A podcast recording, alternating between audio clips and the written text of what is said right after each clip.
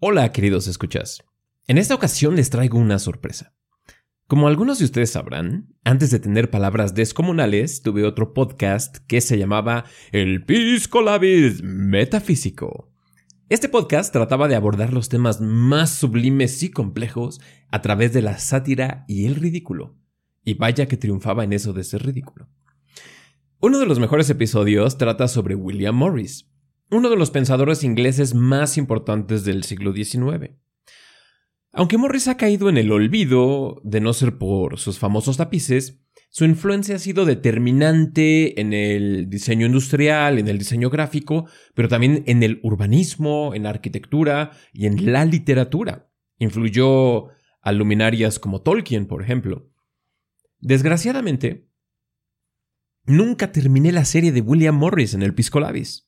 Y creo que es un autor que merece ser más conocido y además ahora, en palabras descomunales, podemos abordarlo y desmenuzarlo a través de su literatura. Así pues, desde los archivos arcanos del Pisco Labis metafísico llega a palabras descomunales el pensamiento estético de William Morris. Que lo disfruten. Queridos escuchas, una parte fundamental de esta segunda temporada del Pisco Labis Metafísico es el redescubrimiento de aquellas personas ilustres que han sido olvidadas a favor de El Bufón del Tuperrubio, la nalgona que sostiene una copa de champaña en su enorme trasero, algún maleante que hace rimas obscenas y los grotescos participantes en el escándalo de moda. Pero el peor de todos, el que resulta más pernicioso a la larga, es el escritor o artista que ensalza lo deplorable y a través de inmensos sentimentalismos busca hacernos creer que en la porquería y la miseria radican la verdad y la belleza. Estos prevaricadores profesionales enturbian tanto las aguas que al final no queda más que admitir con absoluta autoridad moral no, pues sí, todo es relativo y nada es absoluto. Oh benevolente escucha, tal es la suficiencia cognitiva de los hombres ilustres de nuestros tiempos, que reducen todos los dominios de la existencia a una regla impasable. Todo depende de según cómo me convenga. Y así resulta que como cada cabeza es un mundo diferente, especialmente en el terreno de lo moral, tiene más razón el que grita más fuerte. Y he aquí que es más fácil gritar una estupidez que un argumento sutil y bien elaborado. Pero hasta un análisis somero revela que el relativismo está plagado de defectos.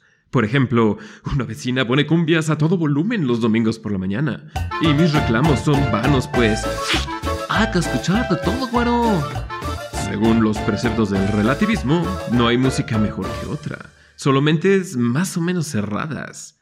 Así, no existiendo diferencia entre una sonata de Mozart y Pamela Chu, Pamela Chu, Pamela Chu de Vaqueros Musical, ¿por qué no someter todo lo demás a la misma furia niveladora?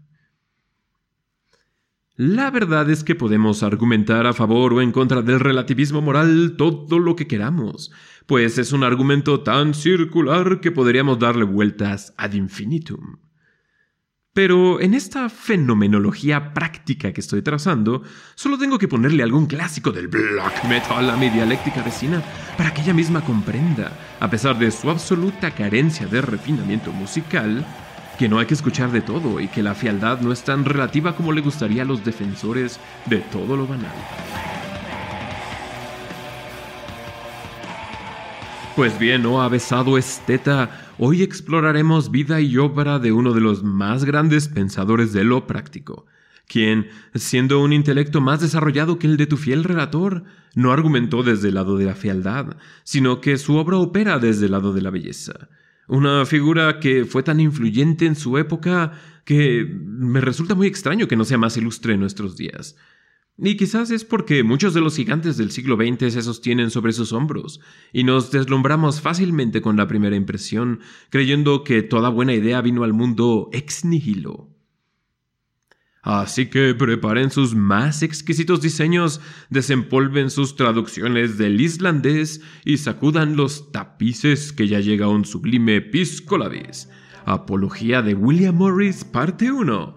Pensamiento estético.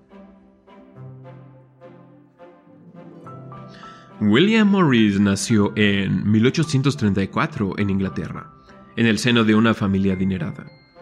Los ánimos revolucionarios de principios del siglo XIX ya se iban templando, y aunque todavía quedaban varios polvorines por explotar, el mundo en el que nació Morris era uno de transformación expansiva más que de reinvención destructiva.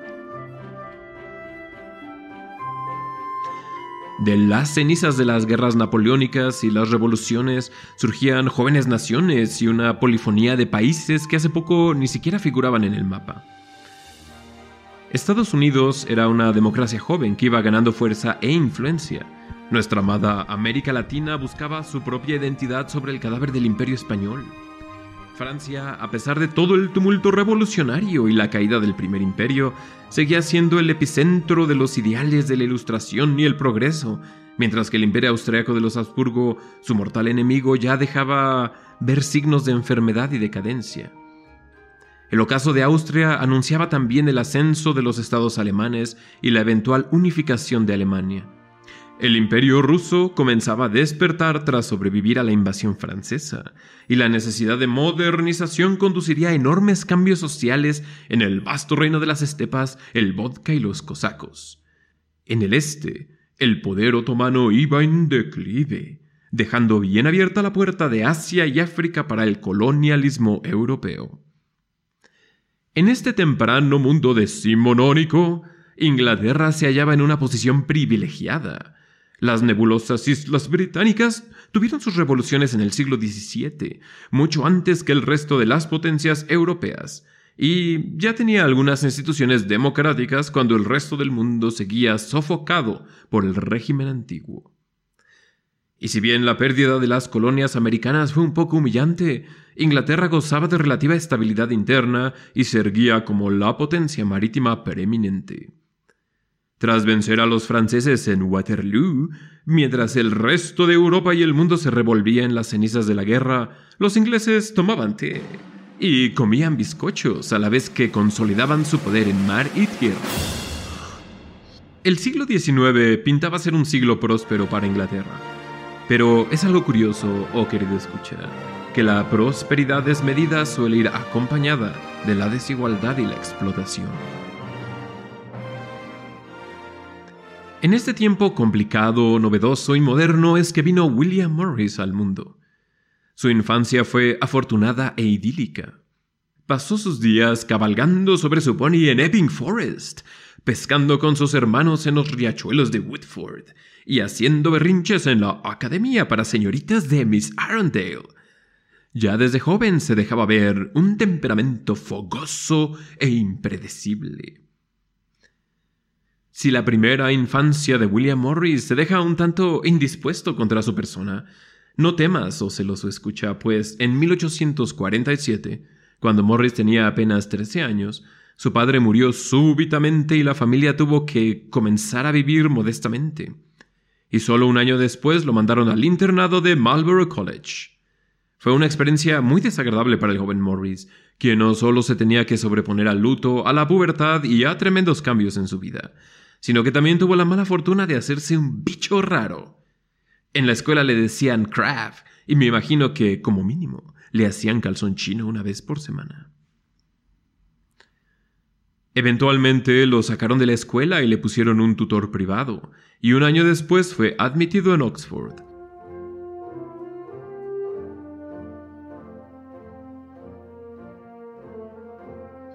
Oh, querido escucha, recuerdo la primera vez que fui admitido a una universidad de prestigio. Me imaginé que con tan solo cruzar el umbral de aquel templo del saber, de pronto se me iban a iluminar las oscuridades de la mente, y que iba a estar rodeado de almas afines, todos unidos en búsqueda del conocimiento y la más elevada cultura. Fantaseaba que mis maestros iban a ser ejemplares y poseedores de los más exquisitos secretos, y que en los pasillos laberínticos de la biblioteca iba a encontrar el sentido de mi vida. Me imagino que William Morris experimentó emociones similares y se llenó también de grandes esperanzas. Pero al igual que tu fiel relator, y apuesto que también a muchos de ustedes, la experiencia universitaria resultó, le resultó ser la cosa más decepcionante. Los compañeros eran en su mayoría insulsos y afectados, los maestros estaban más acartonados que los rancios tomos de la biblioteca, y el sentido de la existencia, más que anunciarse, parecía irse corriendo a otro lado. ¿A dónde? Ve tú a saber. En el caso de William Morris, la chocantez victoriana de la época y la obsesión con los clásicos lo llevaron a refugiarse en el medievalismo. Así es, añejos escuchas. A través de este curioso paraje victoriano los he conducido de nuevo a la Edad Media. Sobre el medievalismo ya hemos hablado en numerosas ocasiones. Pero si quieren un recordatorio, pueden escuchar el maravilloso Piscolabis de la primera temporada intitulado La realidad de la fantasía. Para Morris resultaba curioso que las lecciones ensalzaran las virtudes de la antigüedad clásica y advirtieran sobre los horrores y los atropellos de la Edad Media. Siendo que Oxford se caracteriza por sus hermosos edificios medievales y que la universidad es una institución fundamentalmente medieval. Además, las supuestas virtudes del progreso y la industrialización ya dejaban ver que en exceso son igual de aberrantes que una quema de científicos y brujas en las hogueras de la Inquisición. En particular, llegó a manos de Morris el libro Past and Present de Thomas Carlyle, una historia medieval que sirve como punto de comparación para una furiosa crítica de la sociedad victoriana, comparación a través de la cual se postulan algunos valores medievales como un remedio para la brutalización de la oferta y la demanda. Al terminar su grado de bachiller, Morris pasó a ser aprendiz de arquitecto. Su pensamiento estético ya comenzaba a tomar forma, pues inmerso en el rico pasado arquitectónico de Oxford y Londres, Morris consolidó su amor por la manufactura medieval y el trabajo artesanal. En contraste, lo que él llamaba la llaga infecta del urbanismo moderno lo horrorizaba. Aquí las ideas de John Ruskin fueron determinantes. Oh, queridos escuchas, Qué cruel suele ser la historia que se divierte en reducir las vidas de los grandes a dos o tres cosillas curiosas. Así, a William Morris lo recordamos principalmente por sus tapices, que es una efeméride honrosa cuando comparamos cómo le fue de mal a John Ruskin, quien pasó a las páginas de la historia como el payaso impotente que nunca pudo consumar el acto amoroso con su hermosa y fogosa esposa. Pero la contribución de Ruskin al mundo es más que ser un chiste e inspirar risitas indiscretas. Ruskin inventó la disciplina académica que hoy conocemos como historia del arte, y con un sencillo precepto puso en marcha al menos dos movimientos culturales, la hermandad pre-rafaelita y el Arts and Crafts Movement. ¿Qué precepto tan milagroso es este que abracadabra o encantamiento podría tener semejante influencia? Pues bien, las misteriosas palabras de Ruskin esencialmente son que los artistas deben buscar inspiración en la naturaleza. ¿Que nada más eso? Sí, nada más. Los escuchas más escépticos se preguntarán cómo es posible que algo tan obvio y sencillo pueda generar una revolución estética, cultural y social. ¿No acaso ya veían los románticos a la naturaleza como una fuente de inspiración? En cierta forma sí. Pero el romántico ve en las fuerzas naturales la personificación de sus emociones. Ve los poderes naturales, pero nunca se abandona a sí mismo. Es decir, se ve a sí mismo en la naturaleza. ¿No resulta entonces lógico que ésta sea magnífica, impoluta y perfecta? Para comprender la relevancia de lo que dijo Ruskin, es fundamental que pintemos con más detalle el escenario de la campiña inglesa de mediados del XIX. Quizás en la mente del escucha se dibuje una pintoresca escena de fresco verdor, mientras rubios lords con rojas casacas pasean sobre graciosos caballos, escopeta al hombro, y entre tanto elegantes ladies de oscuro cabello azabache pero blanquísima tez aspiran el sublime perfume de las rosas de su delicado y bien atendido jardín un acto delicioso que suscita en sus exquisitas sensibilidades vaídos e imágenes de refinamiento singular. En un cuadro de tal osanía, hasta los perros parecen más dichosos, Y hasta por ahí vemos algún manso sirviente que incluso en su abyección se nos antoja más feliz y digno de lo que nosotros mismos nos atreveríamos a hacer, inclusive siendo absolutamente libres y autodeterminados. Pero la escena verdadera era más o menos así. Fábricas de altas chimeneas aladrilladas escupen un negro humo que ha llenado todo de hollín. Los otrora verdes árboles con argénteos mantos de líquen ya se han tornado en oscuros y polvosos jirones de suciedad. En estos tristes lugares, hombres de espalda retorcida y dientes podridos trajinan de sol a sol, entre ellos numerosos niños, la mayoría de ellos enfermos con la mirada apagada y la piel cetrina. Los perros, llenos de sarna, rascan entre los despojos para hacerse de un ruin bocado mientras que las bellas mansiones neoclásicas de principios del siglo están ya todas manchadas de mugre y decadencia, mientras que el juguetón Támesis se ha convertido en un charco pestilente y venenoso. Y ni qué decir de Londres, que se expande en arrabales malolientes donde se hacinan los trabajadores en condiciones infrahumanas y depredan todo lo que antes fuera bueno o valioso. Los hijos de los pobres, con los pulmones llenos de hollín, sucumben tosigosos en alguna chimenea, las jovenzuelas se prostituyen a merced de algún pato llamado Jack. Y las viudas desposeídas se sumen en dolidos gritos, encerradas en algún repugnante asilo para histéricas. Así pues, cuando Roskin pide a los artistas que vean, no les está diciendo que idealicen. Y la impresión que una buena mirada al paisaje industrial causó en nuestros artistas fue suficiente para despertar los ánimos más revolucionarios. Por ejemplo, al pintor John Everett Millet uno de los fundadores de la Hermandad Prerrafaelita, se le ocurrió pintar al Niño Jesús con un realismo que escandalizó a sus contemporáneos. Es decir, en vez del bodoque regordete y refinado de las pinturas académicas, el Niño Jesús aparece como un Galileo desnutrido, sucio y piojoso, en un taller de carpintero con viruta regada por el suelo. Junto al joven Jesús se arrodilla una Virgen María que el mismísimo Charles Dickens, al ver la pintura, describió como Tan espantosa es su fealdad que destacaría de entre la chusma como un monstruo, incluso en el más vil cabaret de Francia o la más vulgar cantina de Inglaterra. Ahora bien, querido escucha, te invito a que veas la pintura que desató semejantes palabras en el blog o si estás disfrutando de este Pisco Labis en YouTube, así es, ya estamos en YouTube, no tienes más que alzar la vista para deleitarte con esta obra. La necesidad de ver el mundo con naturalidad nos podría parecer a nosotros un movimiento irrelevante, tan acostumbrados como estamos a la supuesta penetración de la ciencia en la realidad. Pero para los victorianos resultaba una proposición incendiaria. Quizás por eso el Arts and Craft no terminó, como tantos otros movimientos, confinado a la relativa esterilidad de las bellas artes y las disciplinas académicas. Quienes fueron influenciados por Ruskin de algún modo pusieron sus miras en la transformación del mundo cotidiano, y así crearon un arte práctico que quizás no existía desde el Renacimiento, y también crearon una filosofía del trabajo que sigue siendo relevante en nuestros días. Morris se percató que la división entre arte y artesanía es más bien artificial. No era así en la Edad Media en la que artesanos anónimos infundían en sus trabajos belleza y personalidad, en la que la individualidad quedaba insinuada, si, bien no explícita, en obras públicas de las que participaba la comunidad entera.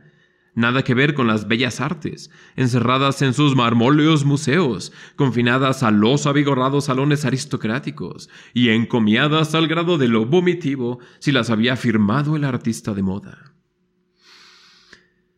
Y ni qué decir de la producción masiva de objetos de consumo que formaban el cotidiano. Una producción indiferente y homogénea, definida por el trajinar inane del obrero. Cuán diferente era el fruto del trabajo artesanal del medieval, lleno de propósito y significado, nada más opuesto a los objetos inertes y brutalizantes de la producción. Aquí vale aclarar que Morris no era un ingenuo que pretendiera un retorno a la Edad Media o a una edad de la inocencia. Me parece que la mayor contribución de William Morris es que logró traer una cara humana a la producción industrial. Y tampoco estamos hablando de un buen y noble intento, sino que a través de su trabajo Morris creó una forma de producir que ha hecho nuestras vidas infinitamente mejores. Notarás que a tu alrededor hay objetos que están diseñados más allá de su exclusiva funcionalidad, que están hechos para ser hermosos. Puede que se trate de algún mueble o un libro, el mismo edificio en el que estás, o hasta el bártulo en el cual escuchas este piscolabis. Ahora bien, histórico escucha, me queda muy claro que en Morris pulula una cierta idealización de la Edad Media, que nos puede parecer un tanto ridícula. Morris era un acérrimo medievalista y aquí es donde quizás podamos acusarlo de nostálgico. Pero debemos penetrar en los motivos y entenderlo de un modo distinto. Desde un punto de vista fenomenológico, el medieval era a través de su creación, mientras que el moderno es a través de la producción. Estos son esencialmente dos modos incompatibles de experimentar la existencia, la yuxtaposición entre creación y producción. En ambas formas de ser el resultado es que objetos pasan de la no existencia a la existencia, pero en los objetos mismos está impresa la diferencia de su origen. La época de Morris buscaba el sometimiento de todos los aspectos de la vida a la producción industrial. Y no exagero al decir que todo tenía que ser secundario a la producción. La educación pretendía producir mentes homogéneas e iguales que no pensaran de más, una egregia tradición que perdura hasta nuestros días. El matrimonio era para producir hijos, los cuales serían obreros, soldados o más fábricas de hijos. La medicina pretendía producir individuos lo más cerca de una norma, y hasta las bellas artes, que supuestamente eran refugio del individuo, producían variaciones más o menos iguales de los mismos temas. En toda industria decimonónica, no resulta tan difícil ver que los ejércitos marchaban cada vez más derechitos y sincronizados, y que también la muerte y la destrucción se tenían que producir del modo más eficiente. Esta horrible tendencia continuaría hasta que las hordas nazis quemaran el continente y la bomba atómica nos demostrara que hay cosas que tal vez no conviene llevar hasta sus últimas consecuencias. Esto no quiere decir que la producción sea mala en sí misma. Por el contrario, gracias a la revolución industrial hemos elevado nuestra condición de vida a niveles insospechados. Sí, claro está, con mucha injusticia, pero con mucha menos injusticia que la de la Edad Media, o que la Ilustración, o que aquella idealizada e impoluta Edad Clásica. Morris entendía esto, que la producción es necesaria y que no hay marcha atrás. Entonces, ¿cómo humanizar lo que es esencialmente deshumanizante? La respuesta de Morris me resulta genial. Había que tomar la belleza, aquella escurridiza musa que vivía en los museos, y llevarla a la fábrica del capitalista. Así es, o escuchas, según Morris, había que producir belleza. Piénsalo bien. ¿Cuándo has escuchado a algún político decir que va a traer belleza a nuestras vidas? Siempre hablan del bienestar, del progreso, de riqueza, de seguridad, de todas aquellas palabras que a fuerza de usarlas a lo puro pendejo ya no significan nada. Pero los grandes oradores siempre dejan de lado un fenómeno que es fundamental para la existencia humana. Desde la perspectiva de Morris, si en las fábricas se producía belleza, entonces el consumidor obtendría un valor mucho mayor de los productos, y su vida mejoraría considerablemente. Asimismo, el obrero se vería obligado a imprimir un valor estético a su trabajo, y podría sentirse orgulloso de su obra, regresando a ser un hombre y no una herramienta. En palabras de Morris, Nada debe fabricarse a través del trabajo del hombre que no valga la pena hacerse, o que tenga que hacerse a través de trabajo degradante para el hombre. En este sentido, la industrialización puede ser beneficiosa para la causa de lo bello y no su enemiga, como se demuestra casi siempre. Imagina que aquellos objetos bellos que antaño solo podía poseer el más rico e influyente pudieran de pronto hallarse en el hogar del más humilde trabajador Imagina que las experiencias más enaltecientes pudieran ser disfrutadas por todos. Imagina que verdaderamente pudiéramos producir bienestar, riqueza, seguridad, progreso. Pues bien, todo eso comienza con la belleza. Un hombre más de acción que de palabras, Morris fundó en 1861, junto con sus amigos, una compañía de decoración de interiores. Esta eventualmente sería llamada Morris Co., que es una marca que existe hasta nuestros días. Estos entrepreneurs se dedicaron a fabricar muebles, tapices, vitrales y textiles, inspirados por sus principios estéticos. La idea era que la gente común y corriente pudiera tener estos objetos bellos usualmente reservados a las clases altas. No solo eso, sino que fueran objetos distintivamente mejores que todo aquello producido en masa. En el afán de que fuera evidente que los objetos fabricados por Morris Co. tenían un toque personal, dejaban algunas de las uniones de los muebles visibles. Los tapices demostraban intrincados patrones que solo podían ser creados por la mano paciente de un dibujante, aunque después fueran reproducidos por una máquina. Y los productos tenían todos una pátina especial que hoy llamaríamos wabi-sabi o hipster. Los objetos creados por la compañía eran obviamente más caros, pues además de ser de mayor calidad, las condiciones de los trabajadores eran muy superiores a los estándares de la época. A pesar de este incremento en el precio, todo lo producido por Morris y sus compinches era muy popular y estaba a la moda. Eso demostraba que la gente estaba dispuesta a pagar un poco más si se incluía un poco de belleza en la transacción. La filosofía contraria, es decir, en la que el énfasis es producir sin importar cómo ni qué, ha llenado nuestro mundo de cachivaches, chunches y chivas que inevitablemente terminarán en algún basurero y que más que enriquecernos nos empobrecen, robándonos tiempo, espacio y atención. Es una filosofía que hasta hace unas décadas se materializaba en todos los productos chafas que llegaban de China. Uno decía, ah, no, está. Solo para darse cuenta, horas más tarde, que nuestra compra era una porquería y no quedaba más remedio que tirarla o someterla al olvido. Pero Morris, en cierta forma, demostraba que el mercado puede tener un mayor refinamiento, si el consumidor exigía una mayor calidad, entonces no le quedaría mayor remedio al productor que refinar sus métodos y ofertar mejores productos. Dicho de otra forma, del que compra depende que el que vende pueda ponerle feeling a lo que hace. De estos pensamientos deriva la frase más famosa de Morris. No tengas nada en tu casa que no estés seguro que te sea útil o que te parezca hermoso. En 1877, Morris formó la Sociedad para la Protección de Edificios Antiguos.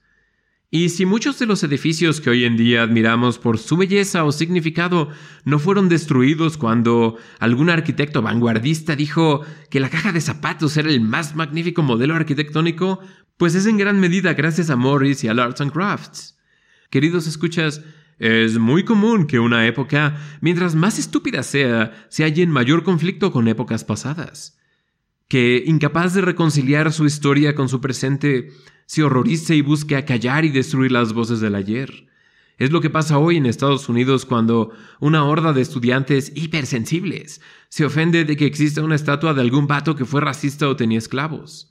Es el furor del Estado Islámico que dedicó buena parte de sus esfuerzos no solo a decapitar y a sembrar la miseria, sino también a destruir los tesoros del pasado de la Persia de Darío. No es ni será la primera vez que algún visionario vea su historia como algo odioso y diga hay que tirarlo todo y poner esto bien chingón que me acabo de sacar de las nalgas. Gracias a Morris, tenemos argumentos en contra de estos genios. En 1891, solo cinco años antes de su muerte, Morris fundó Kelmscott Press, una editorial que crearía algunas de las ediciones más hermosas jamás vistas. Inspirándose en los manuscritos medievales, produciría libros de un alto valor estético, con márgenes espaciosos y tipografías que conducen al ojo a deliciosos movimientos sacádicos. Páginas que seducen con sus exquisitas decoraciones intrincadas e invitan a una lectura profunda. Oh, querido escucha, si perteneces al renombrado club de los buenos lectores, alguna vez te habrás encontrado pensando que, pues, no sabe igual un libro impreso que un libro electrónico. Pues bien, existe la misma distancia entre uno de los libros del Kelmscott Press y las feas ediciones de la época. Estas palabras de Morris se han quedado en mi corazón. El verdadero secreto de la felicidad yace en cultivar un genuino interés en todos los detalles de la vida diaria. Tapices, telas, libros, sillas, armarios, ventanas, no son obras que perduren en la memoria popular como algún fresco en alguna abadía o un óleo en el Louvre, pero son las que forman nuestra vida día tras día. William Morris ha sido prácticamente olvidado fuera de las clases de introducción al diseño. Me parece trágico, pues en él encontramos a un defensor de todo aquello que hace que la vida no sea insufrible, sino placentera. Fue un defensor de todo lo que hace florecer al humano y lo salva del horroroso marchitarse en la escualidez de la fealdad. En sus palabras, así como no quiero educación o libertad solo para unos cuantos, Tampoco quiero arte solo para unos pocos. Aquejado por la gota y la epilepsia, pasó sus últimos años en relativa inactividad.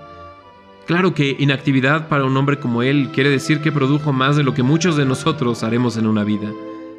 Eventualmente la tuberculosis lo venció y el 4 de octubre de 1896 murió en Kelmscott. El diagnóstico final fue, murió de ser William Morris y haber hecho el trabajo de 10 hombres. Días después, llevaron su cuerpo de gira por Oxford y también por Hammersmith, donde pasó sus años más fructíferos y se atrevió a soñar con un mundo más hermoso. Finalmente descansaría en Kelmscott, en el cementerio de San Jorge, bajo una hermosa lápida diseñada por el renombrado arquitecto Philip Webb. Belleza hasta el final.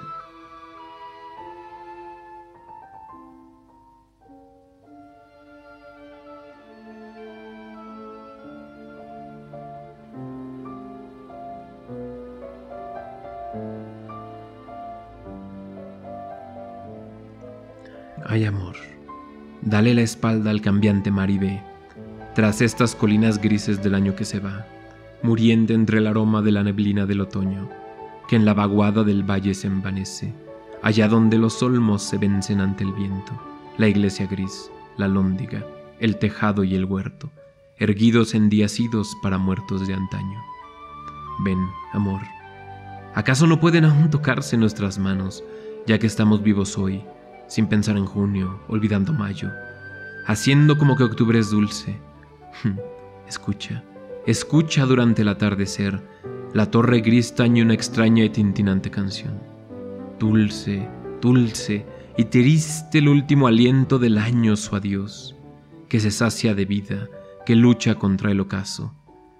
Y nosotros también, ¿no sería suave y placentero aquel descanso de la vida, de la espera y del dolor? Aquel descanso de la dicha que no supimos dónde hallar, aquel descanso del amor que nunca se consumó. Escucha cómo crece la canción y que por un momento se dio. Mira, querida, quédate y nunca te vayas, pues cómo podría jamás hartarme de la vida y el amor.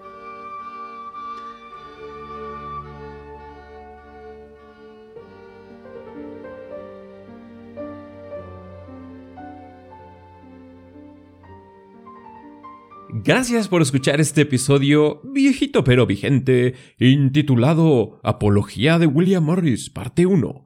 Pensamiento estético. No olviden escribirme a podcast.dilotextual.com y a muy bien Pablo en Twitter. Si les soy sincero, estoy entrando a Twitter de manera muy esporádica, pues esos rumores de que las redes sociales son un veneno para la mente, pues no están tan equivocados.